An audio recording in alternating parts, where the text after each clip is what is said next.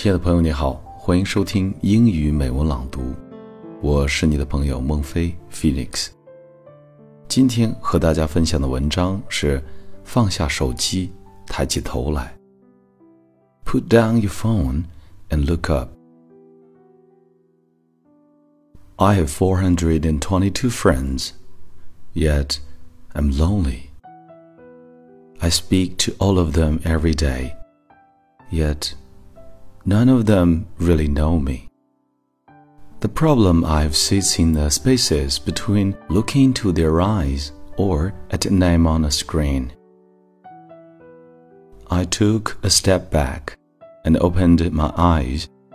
I looked around and then realized that this media we call social is anything but when we open our computers and it's our doors we shut.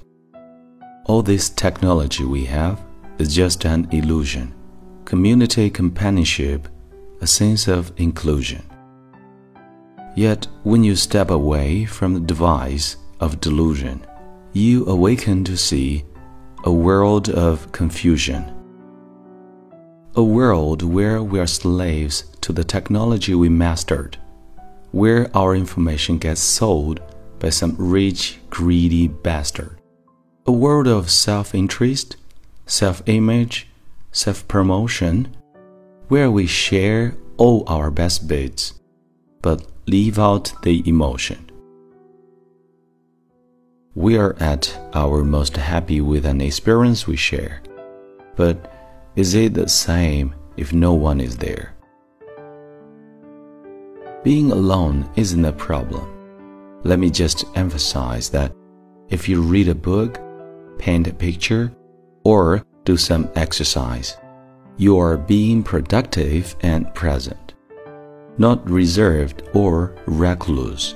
You're being awake and attentive, and putting your time to good use. So, when you are in public and you start to feel alone, put your hands behind your head and step away from the phone. 我是你的朋友孟非 Phoenix，再次感谢你收听英语美文朗读。